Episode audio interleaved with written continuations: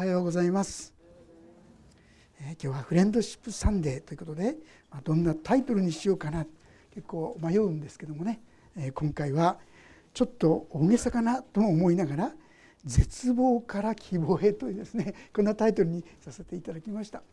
この世の中私たちですね生きる限りいろんな意味でのストレスとかね葛藤とかそういうものがみんなあるんじゃないかと思います。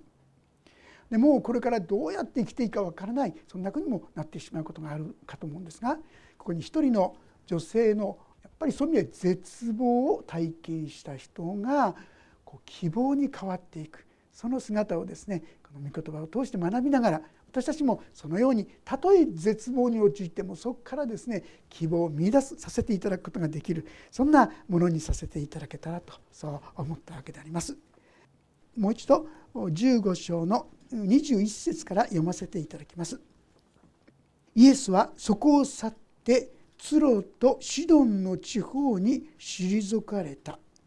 するとその地方のカナン人の女が出てきて「主よダビデの子よ私を憐れんでください」娘が悪霊に疲れてひどく苦しんでいますと言って叫び続けたしかしイエスは彼女に一言もお答えにならなかった。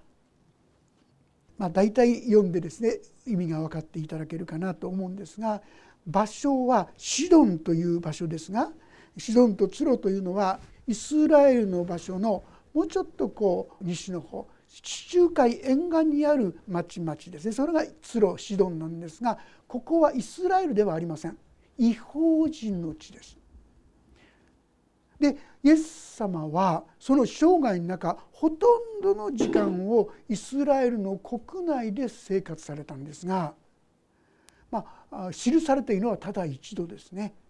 この時にツロとシドンという違法人の地に行ったんです。何のためだったでしょうかね。ここにはこう書いてあります。ツロとシドンの地方に退かれた退かれた。まあ、リトリートっていうのがありますね。大衆会なんていう言葉がありますがちょっと静まって少しもうこう騒がしいとか静まって離れてそして心を落ち着けるそういう時。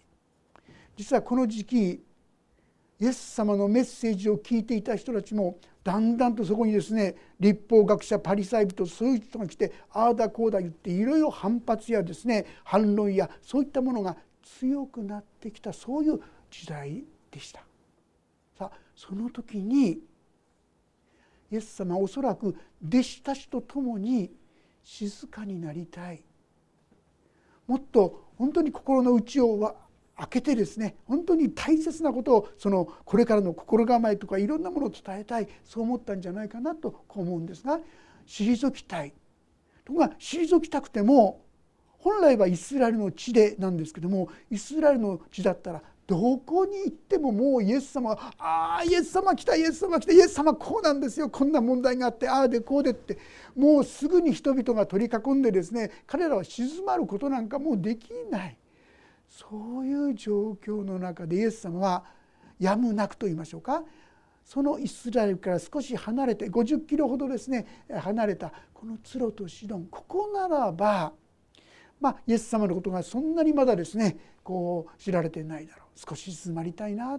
そして弟子たちと親しい交わりの時をお話をする時を持ちたいなとそう思ったんだと思います。ところがです。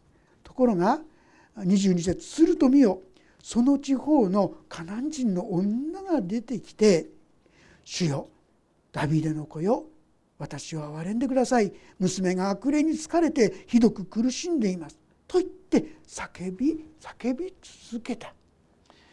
まあ、どういう声で叫び続け「助けて助けてイエス様助けて!」まあ特に金切り声っていうんでしょうかね そういうんでもうギャーッとこうイエス様に叫び続けていたんじゃないかと思う。どうして？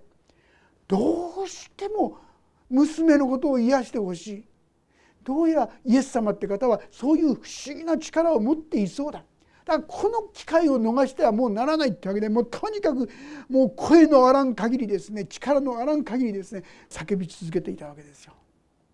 皆さんどうですか？そんな声ずっと聞かされてたら嫌になっちゃうんじゃないでしょうかね。ですから実はこの時この後の言葉こう書いてあります。イエス様はこう何も言わなかったんですが「あの女を去らせてください」後についてきて叫んでいますこれお弟子さんたちの言葉ですよ。あんまりにもですねギャーっていうこう聞きたくない声ずっとこう聞かされていたらもうたまらんわけですよね。だからまあ追い返してくださいっていう意味かもしれません。でもある仲介者は言うんですねおそらくそうじゃなくてイエス様は他の場所でいろいろ不審なことなさったでしょ？病気を治したり悪霊を出したりこの女が悪霊を追い出すって出してほしいっつうならそれやってあげたらいいじゃないですかそしてもう早くこの人がついてこなくなるようにしてあげてくださいよってまあおそらくそんなことを言ったんじゃないかなとこう思うんですよね。するとイエス様はこう言うんですねイエスは答えられた。私はイスラエルの家の失われた羊たち以外のところには使わされていません。皆さん無視されたことってありますか？人に。とっても嫌ですよね。悲しいですよね。イエス様に初めてお会いした時にこの女が受けた仕打ちと言いましょうか？それは無視なんですよ。助けて娘を何とかしてください。癒してください。ああそうか分かった分かった。聞いてる噂にいれば優しい愛のお方だっていうからそして力があるっていうんだからすぐそんなことしてくれるんじゃないかって期待したんじゃないかと思うんですが叫んでもお願いしても何しても何にも答えがない虫って結構厳しいですよね。まあいたたまれなくなってしまう。その虫が終わったと思ったら何て言うか今度は今ここにありましたように私はイスラエルの家の失われた羊たち以外のとこには使わされていません。あんたのとこに来てるんじゃないんだよって言うんですよ皆さん。悲しくなりませんか？これだけ必死にこれだけですねもう願ってるのになんで？なんていうこうひどい人なんだ？もう結構な人はもうここら辺でですね56割の人はもうもういいっつってですねここら辺でおさらばしちゃうんじゃないかと思うんですよね。ここまで私が熱心にお願いしてるのに聞いてくれないいや無視でしょ？無視の挙句に私はあんたのとこに来たんじゃないなんそんな言葉聞か聞きたくないよってわけですよね。ある意味で今回のタイトルにさせていた絶望期待したわけですよね。イエス様によって何か素晴らしいことが起こるんじゃないかなって何も起こらないばかりか無視されて無視されただけじゃなくてあんたのとこに来たんじゃないとまで言われてしまうもうがっかりですよね。ところがゴルフワの人はもう帰ってしまうはずのここで女の人はどうだったかっていうとこう言うんですよね。しかし彼女は来てイエスの前にひれ伏して言った「主よ私をお助けください」まあ、この「ひれ伏して」ってこと下の方の言葉ではこれ「拝んだ」って書いてありますよ。本当にこのイエス様しかない。もうこの窮地を救ってくれない。イエス様しかない。強い強いこの思いはイエス様がどんなにのあんたのとこに来たんじゃないって言われてもでもって言ってしぶとく食い下がっていくんです皆さん。私たちがですね学ばせていただく祈りの姿勢にこれ一つあると思いますよ。まあ、諦めが早いと言いましょうかもういいってね潔いっていうよりも諦めが早いって言った方がいいんじゃないかと思うんですが。でも、まあ、別の言い方しますとそこまで切羽詰まった彼女の願いだったっていうことも言えるかと思います。どうしても答えてほしい。答えてい。ただかなきゃもう困るんだこれ以上他にはどこにも救い。がない。んだとい。うこの強い。強い。切羽詰まった願い。はイエス様のこのお言葉ではめげない。んですよね。そしてするとイエスは答えられた26節子供たちのパンを取り上げて子犬に投げてやるのは良くないことです。皆さんここまで言わなくてもいいでしょうっていうことじゃないでしょうか。ダメ押しですよね。あんたのとこに使わされたわけじゃないよって言っただけでまだ終わらないでですね。さらに子供たち、まあ、子供たちというのはイスラエルの民ですよ。言ったことをもう一度繰り返してるわけです。子供たちのパンを取り上げて私はイスラエルのために来てるんだからそのイスラエルに与えるべき恵みをあなたに与えるわけにはいかないんだよってできないダメというこの言葉を重ねて言うわけですよ。これダメ押しですよね。はあそうかここまで言ってるのに聞いてくれないんですか？と言ってどうでしょうね。もう99%の人ここで諦めて退散するんじゃないでしょうかね。ところがこの女はどうでしょうか。27節。しかし彼女は言った「主よその通りです」その通りですというのはあなたにあげるわけにはいかないんだよっていう話じゃなくてその通りですって言うんですよ。イエス様ってケチくさいですねとかですね。なんでって言うんじゃなくてその通りです。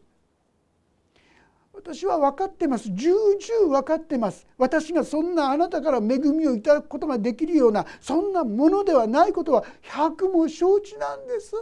だから普通の意味でいただけるようなそんな祝福や恵みをくださいなんて言ってるんじゃないんです。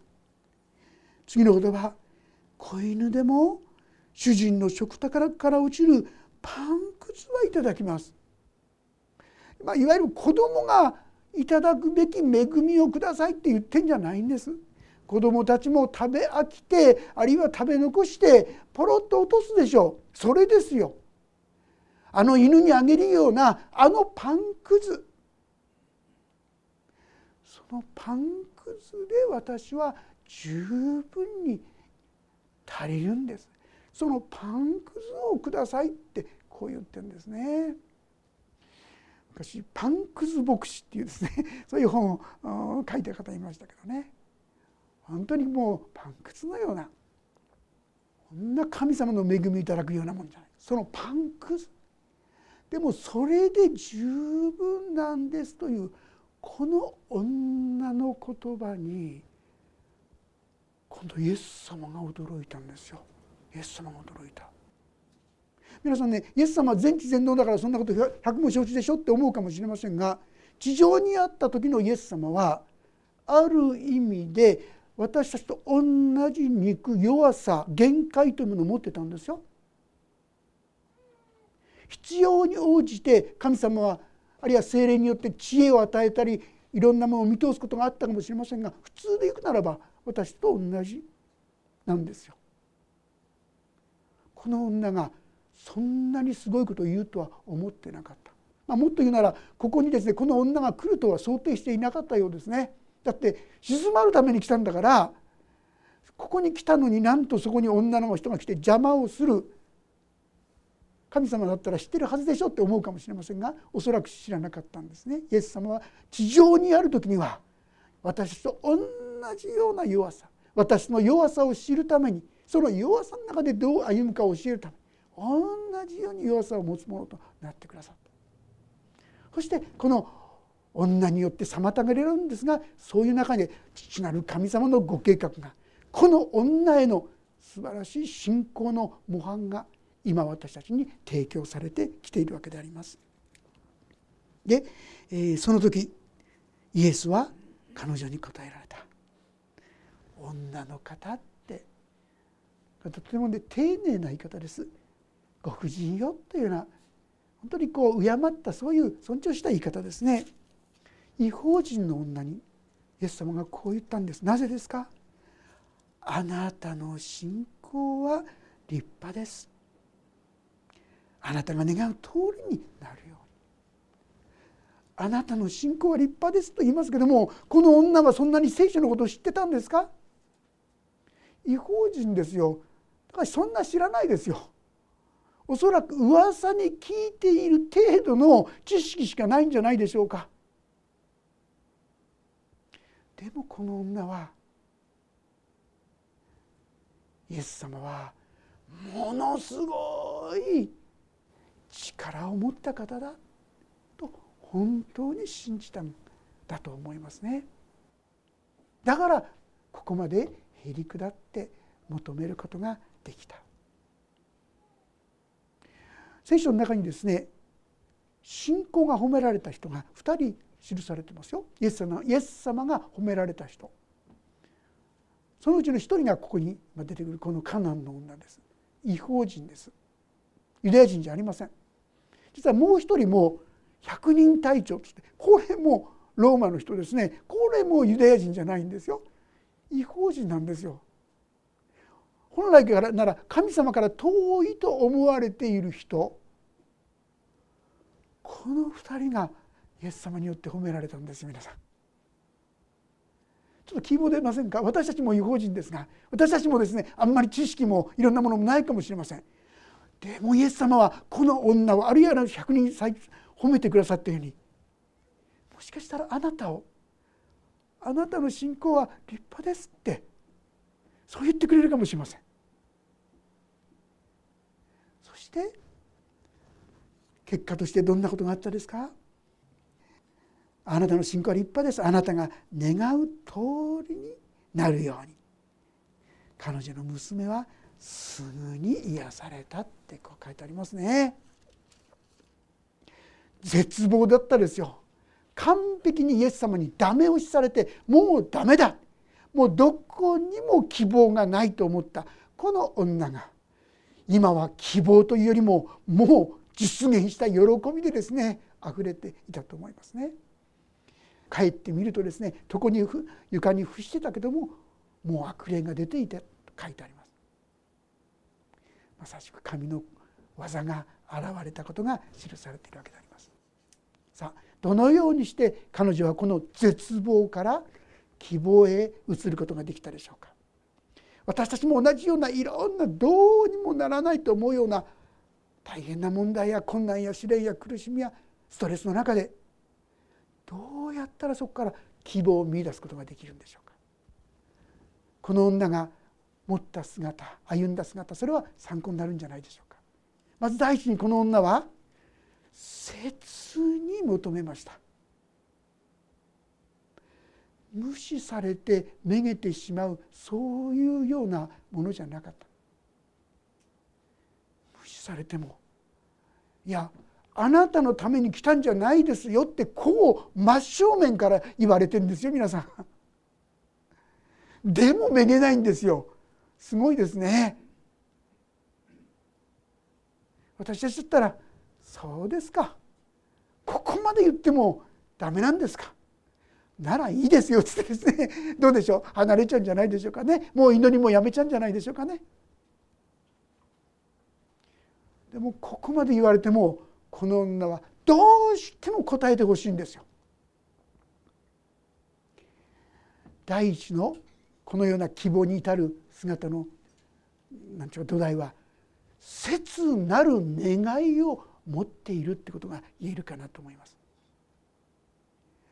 皆さんの中でもたくさんの祈りの答えを持っている人もいるでしょうしあまりそういう神様から答えられるという経験を持ってない方いらっしゃると思うんですがその違いの一つはそういう切なる願いかどうかってことも言えるかなと思いますね。どうしても答えてほしかったら何があっても諦めないんですよ。諦めないで祈り続けるんですよ求め続けるんですよ。これが大きな希望に変わる秘訣かなと思いますね。もうダメダメダメ押しされてもでも諦めないんですね。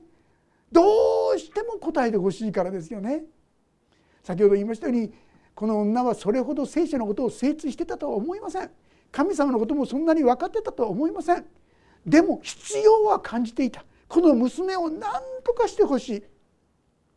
そしてこれが第2番目につながると思いますがそれはイエス様ならばなんとかなる。イエス様だったらその力がある。第2番目のポイントはこれですね、まあ、いわゆる信仰と言われるもの。さっき言ったようにそんなに知ってるわけじゃないですよ。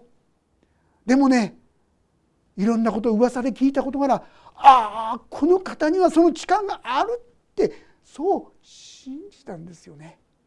長い信仰生活だ。熱い聖書をいっぱい読んでるそうじゃない。神にはできるって。こういう信仰。神にはできる。この信仰を持つ。ここに今できる方がいて自分にはその必要があるんならどうしてもこの方からその答えをいただくまでは動けない。もうしつこかろうと何と言われようとうるさいと言われようとでも神に求め続けていく。こういう信仰ぜひ持ちたいですね。私の中でこう何て言うんでしょうか。信仰に、まあ、そういうなんか恵みをですねいただき始めた一つのきっかけはやっぱりいくつかのいろんなもん困った問題が出てきてとにかくとことん祈るしかないっていうけど、まあ、一生懸命祈っていく時に確かに答えられるっていう経験をですねこうするようになったんですよ。最初のうちはあんまり祈っても答えられないなって経験のが多かったんですどっちかっていうとね。でもだんだんとですね本気になって祈ってったらあとにかく本気になって祈ったら神は必ず答えてくださるというそういうふうに思えるように変わってきましたね。そこまでとにかく祈っていく答えられるまで途中で諦めないんですよ。とことん祈っていく。ヘブル書の10章というところにこんな言葉があります。10章の3536節ちょっと読んでみたいと思うんですがページが451ページヘブル書10章の35節36節です。それではご一緒に読みしましょう。3はいですからあなた方の確信を投げ捨ててはいけません。その確信には大きな報いがありますあなた方が神の御心を行って約束のものを手に入れるために必要なのは忍耐です。確信を投げ捨ててはならない。信仰を投げ捨ててはならない。神には必ずできる。神は答えてくださる。こういう確信に立って祈る時にすぐに答えられなくても諦めないで忍耐して待つ時に神はそこに答えてくださる。ある人が言ったんですね。もう一歩の祈りもう一歩の信仰もう一歩の忍耐待つってことですよね。これがあればほとんどの祈りは答えられる。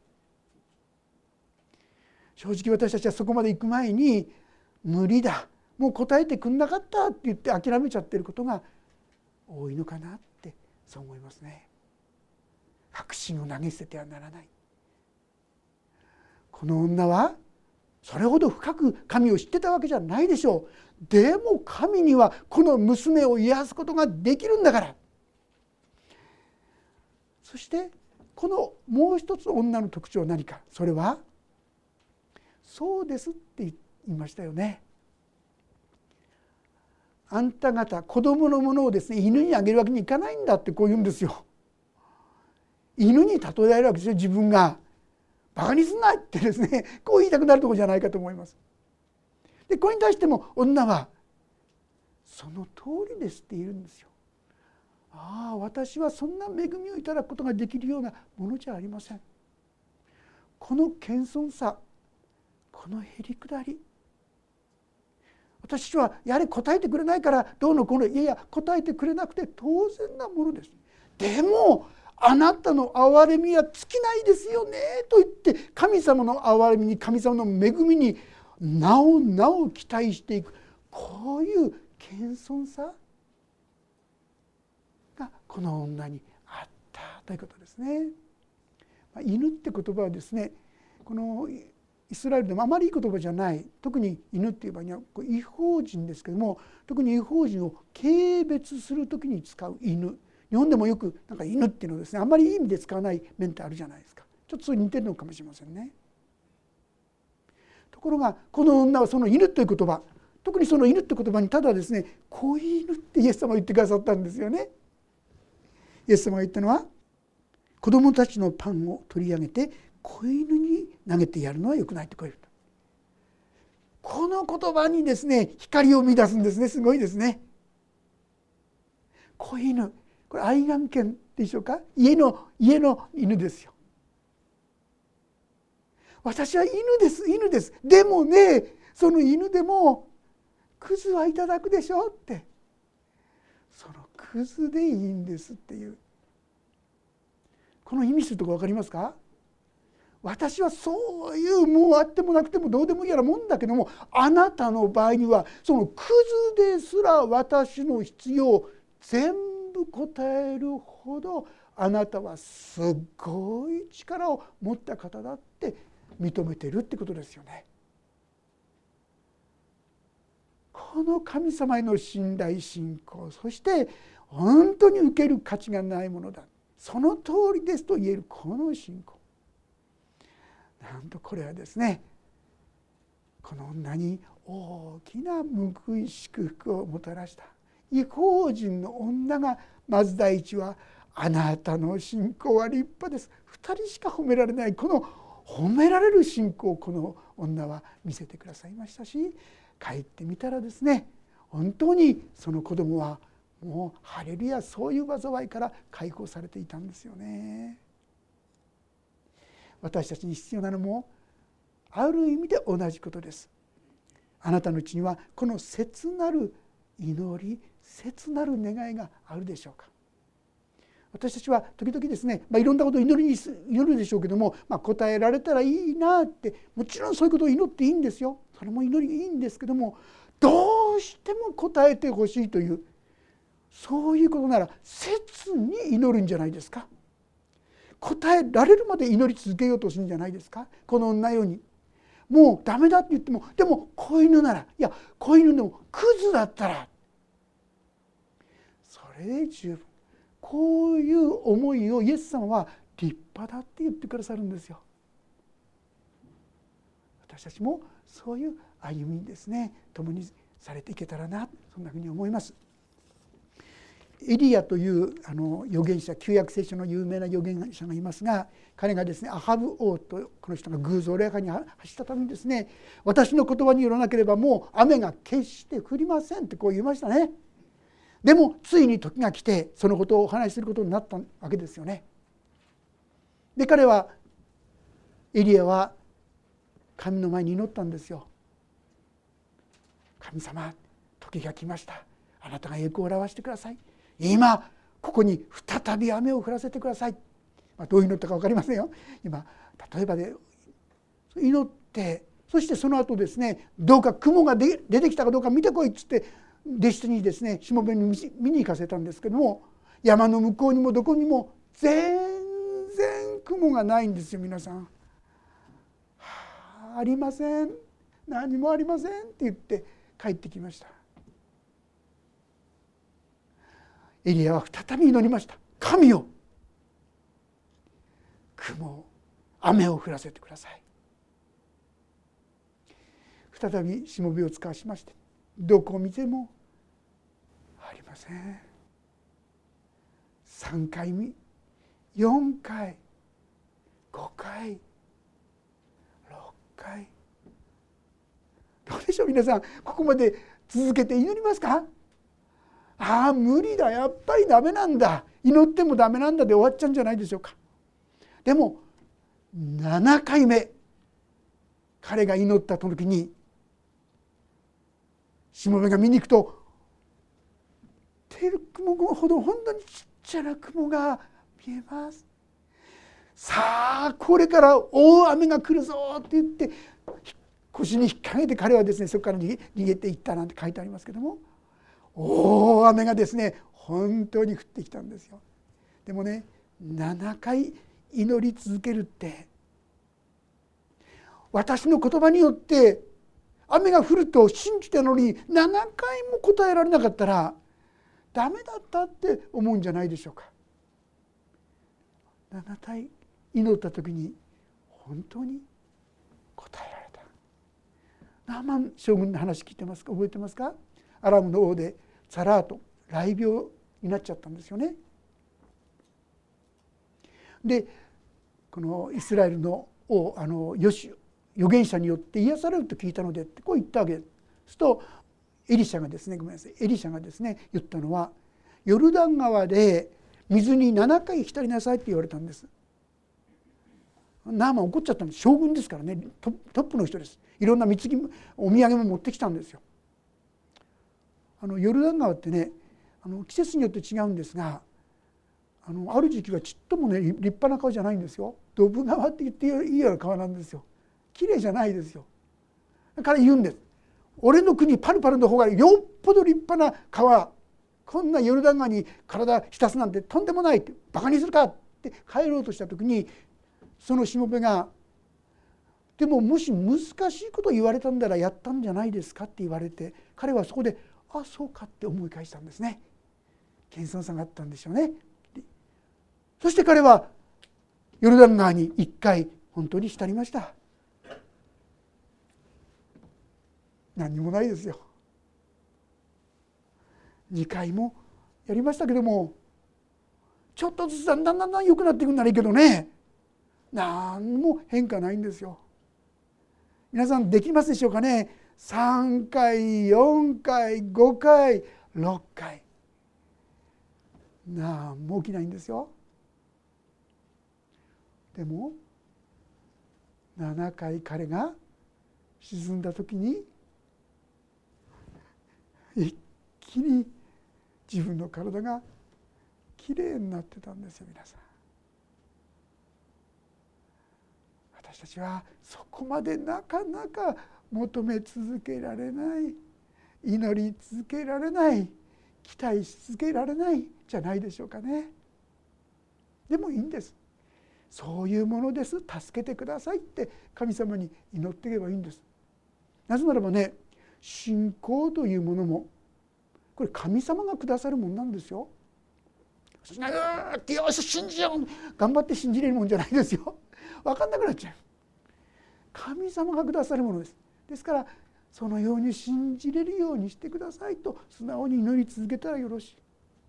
そうするうちにだんだんだんだん不思議に神の恵みによって私たちも変わって求めていく。私も最初のちっとも答えられないな祈りのね課題を書いたらいいですよってノートに書いたんですね。で2のページは開けておくんですよって言われて開けといたんですねどうしてか答えられた時にそこに書いてくださいっていついつこのように答えられましたって言われたんですけども1月経って2月経って全然こっちがですね あの書けないんですよ。そのうちにですねそのノートはどっかなくなっちゃったですね。でも実は何年も経ってからそのノートがですね出てきたんです。そしてこうふと読んでみるとその時には答えられてなかったことがあれ？これ答えられてるわ。これも答えられてるわって。正直言ってでもその時にそういう信仰はもはやなかったんですよね。私たちももう一度この女のように本当にまず必要が自分にとって何が必要なのか案外これが分かってない面がありますよね。とことんでもどうしてもこれ答えてほしいと自分が何が願ってるか分からないかもしれない。本当に願っていること。私が本当に神様が分かるようにしてください。いい祈りですよ。本当の皆さんの心の渇きって言いましょうか願いを祈りこれどうしても答えてほしいと。そういう思いで祈りに迫ってくださったらだと思います。そして同時に資格がないって言われたらそうです。